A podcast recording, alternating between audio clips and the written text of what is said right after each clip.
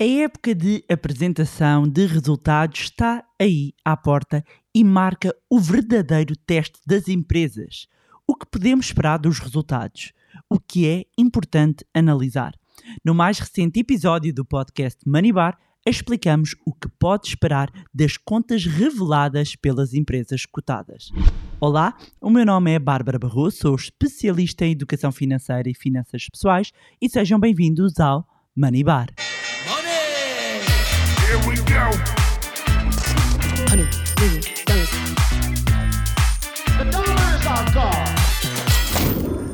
Olá, meus amigos, como é que vocês estão? Espero que estejam todos bem, de boa saúde, e hoje trago um tema quente, quente do momento e que vai marcar aqui o derradeiro teste aos mercados. Mas antes disso, deixar a nota a quem tem perguntado sim, porque tenho recebido muitas perguntas sobre a próxima edição do curso do Zero à Liberdade Financeira. Cujas inscrições vão acontecer logo, logo no arranque de setembro. Mas antes disso, quem está na nossa lista de espera vai receber informações sobre o mesmo. Para quem não sabe, o curso Zero à Liberdade Financeira é a formação mais completa que alguma vez desenhei e que já ajudou centenas de pessoas a mudarem a sua relação com as suas finanças pessoais, a começarem a investir e a rentabilizar as suas poupanças. E numa altura destas, meus amigos, cada vez mais informação é poder. Torna-se cada vez mais urgente sabermos investir o nosso dinheiro sob pena de estarmos a empobrecer sim ter o dinheiro parado no banco é estar a perder dinheiro. Achamos que é melhor uh, tê-lo parado no banco, mas uh, não é. E quem já fez o curso sabe a mudança de 180 graus que esta formação opera. É um curso online, mas estamos a preparar novidades, não posso dizer mais, por isso quem quiser saber mais informações, inscreva-se na lista de espera, cujo link está na descrição. E assim que tivermos novidades, que serão muito em breve, vão receber toda a informação. Dizer também que encontram um link uh, que diz consultório, onde vocês podem colocar questões não só relacionadas com o tema deste podcast, como qualquer outro tema ok? Então hoje vamos falar de época de apresentação de resultados. E a esta hora estou a pensar, oh Bárbara, isto é muito sofisticado, eu não quero saber disto. Meus amigos, calmem, vocês vão, vão perceber a importância de nós olharmos para estes números.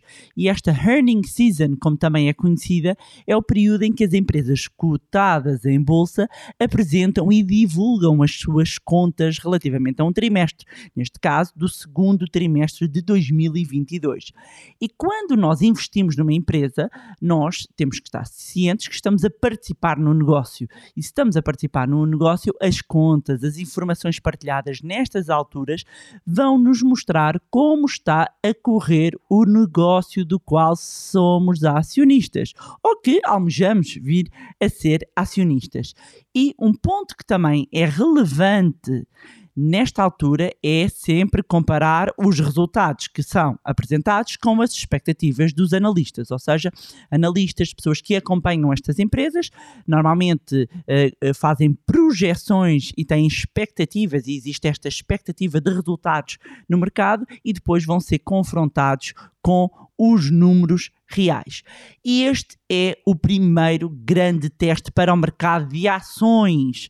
Uh, uh, estamos perante aqui um sentimento frágil quase do, dos investidores um, referente a este segundo semestre uh, do ano, é? Nós, uh, é importante percebemos que já iniciámos o segundo semestre, mas as contas que vamos conhecer são as contas referentes ao segundo trimestre mestres, uh, trimestre. Agora, estes relatórios e contas vão mostrar como é que as empresas têm enfrentado a inflação crescente, as alterações uh, que isto tem vindo a provocar nos gastos de consumidores, como é que têm reagido a este ambiente de maior volatil volatilidade e, claramente, este será um momento em que as equipas de gestão das empresas vão dar um mote sobre as perspectivas para o resto do ano.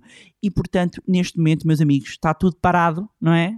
Uh, com os olhos postos nos resultados das empresas, porque as empresas refletem a economia real.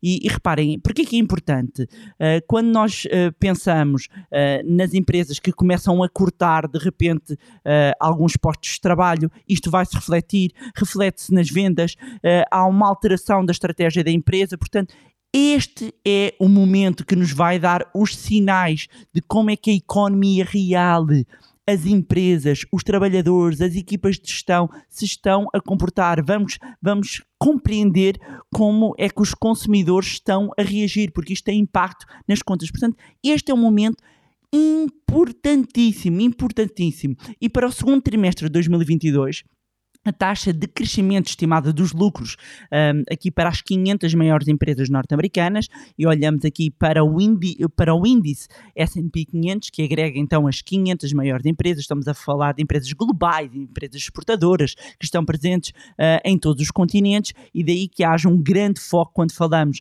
em uh, resultados, em apresentação de resultados, os olhos estão muito nestas empresas do mercado norte-americano que no fundo são empresas globais, não é? E quando olhamos para as expectativas, as expectativas apontam para que haja um crescimento estimado dos lucros de 4,3%. Um, caso esta seja a taxa de crescimento real, porque estamos a falar de expectativas, não é? Para este trimestre, um, trimestre em análise, o, o, segundo trimestre, esta será a menor taxa de crescimento dos lucros do índice desde o quarto trimestre de 2020. Ainda assim, esta estimativa tem em conta ganhos esperados do setor da energia, que tem sido um setor, uh, uh, infelizmente, para o lado do consumidor, não do lado do acionista, que tem tido aqui uh, um grande crescimento. E excluindo a forte contribuição do setor da energia, os ganhos totais esperados para o segundo trimestre do índice S&P 500 devem cair em termos de receitas, não é?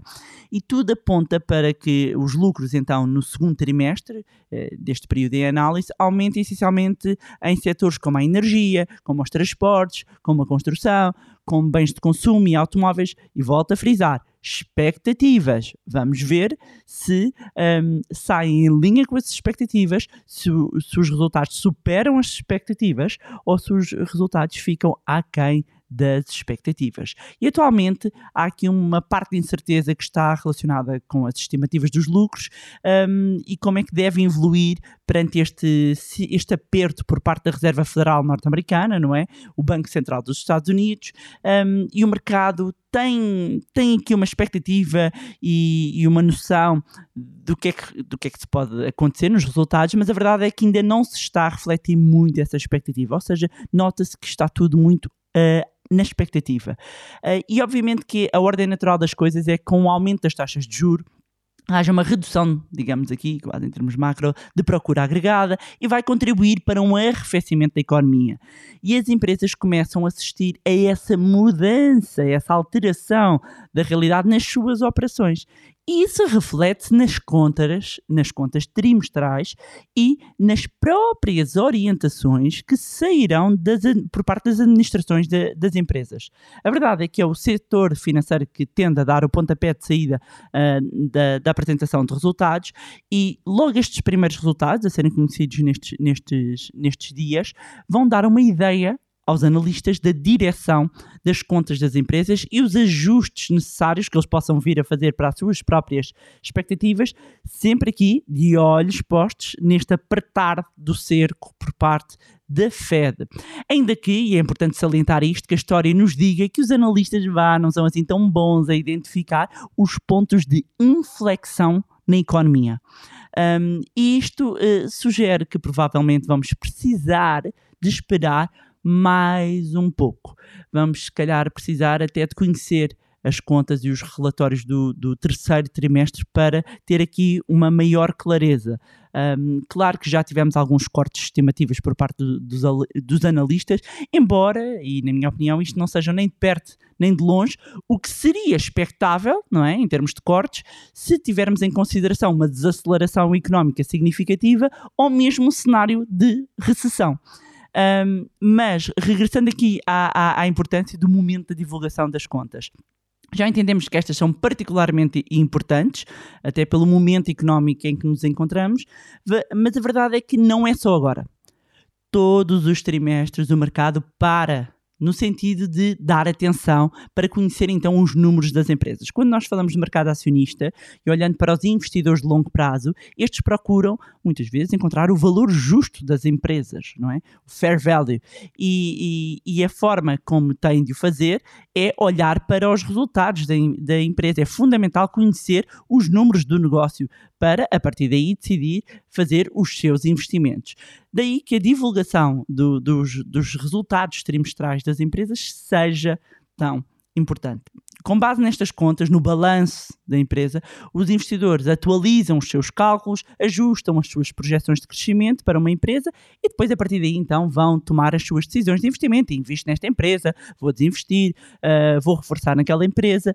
E estes balanços são a fotografia das operações, das finanças, da saúde financeira das empresas, mostram como é que os negócios estão a fazer uh, dinheiro. E é importante uh, estar atento, volto a reforçar, àquilo que diz a equipa de gestão. Eu, eu, muitas vezes não vejo esta referência, mas é muito importante o mote dado pelas equipas uh, de gestão. Há vários pontos, obviamente, quando nós temos a apresentação dos resultados que devemos ter em atenção, mas eu vou destacar aqui alguns conceitos mais abrangentes que são relevantes quando estamos a olhar para os relatórios e contas, quando estamos a olhar para os balanços, quando estamos a olhar para as demonstrações financeiras, porque um relatório de contas tem várias composições. Então, começar por onde? Receitas. Receitas. Um tópico muito importante é olharmos para as receitas, perceber uh, como é que estão um, a evoluir as vendas, como é que é a empresa, como é que está a entrar Uh, o dinheiro na empresa e não só as receitas brutas, como também as receitas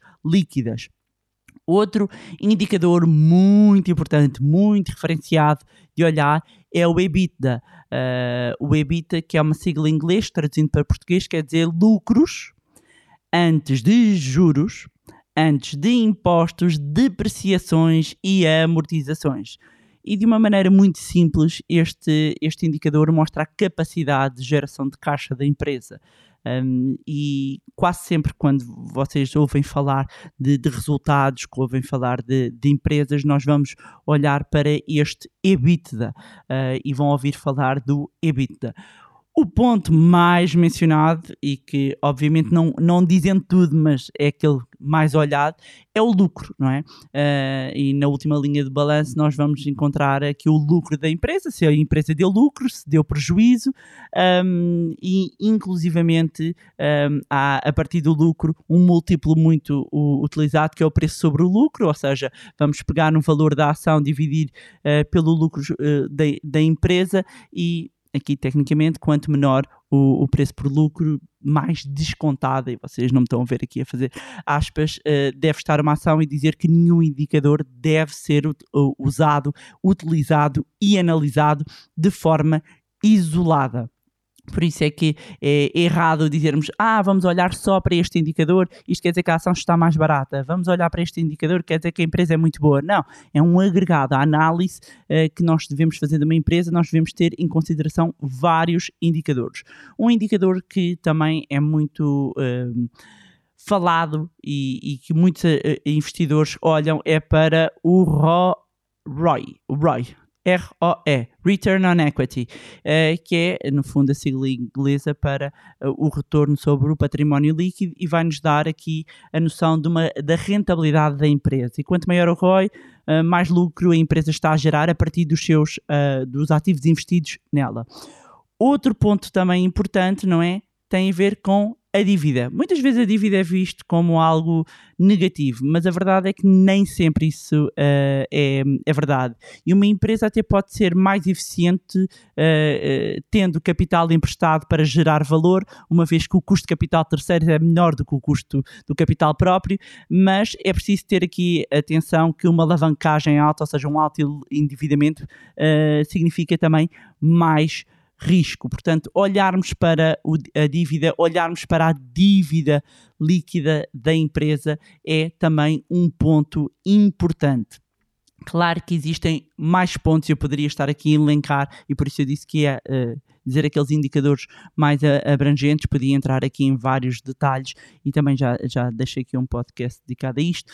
Nas nossas formações entramos aqui mais em detalhes quais é que são uh, os indicadores um a um e o que é que eles querem dizer e quais é que são uh, os mais importantes. Aqui é só para compreenderem quando nós temos a divulgação dos resultados que há muita informação relevante que nós uh, necessitamos de analisar e que é importante enquanto investidores nós olharmos e, portanto, haveria muitos muito mais a considerar, mas estes uh, uh, são importantes para percebermos também a evolução, porque não é só olhar isoladamente, é perceber a evolução, nomeadamente qual, qual é a tendência, se tem vindo a ser de crescimento ou de quebra. Para as contas deste, então, segundo trimestre, que vamos agora conhecer de várias empresas, há eh, efetivamente um grau crescente de certeza sobre as perspectivas, como eu tenho vindo a dizer, um, que reflete um bocadinho aqui a falta de visibilidade macroeconómica, uh, caso haja um subir de tom da política monetária por parte da Reserva Federal nos Estados Unidos, e olhando também para aquilo que o BCE, o Banco Central Europeu, fará. Embora claramente na Europa o Banco Central anda a uma velocidade completamente diferente do Banco Central nos Estados Unidos.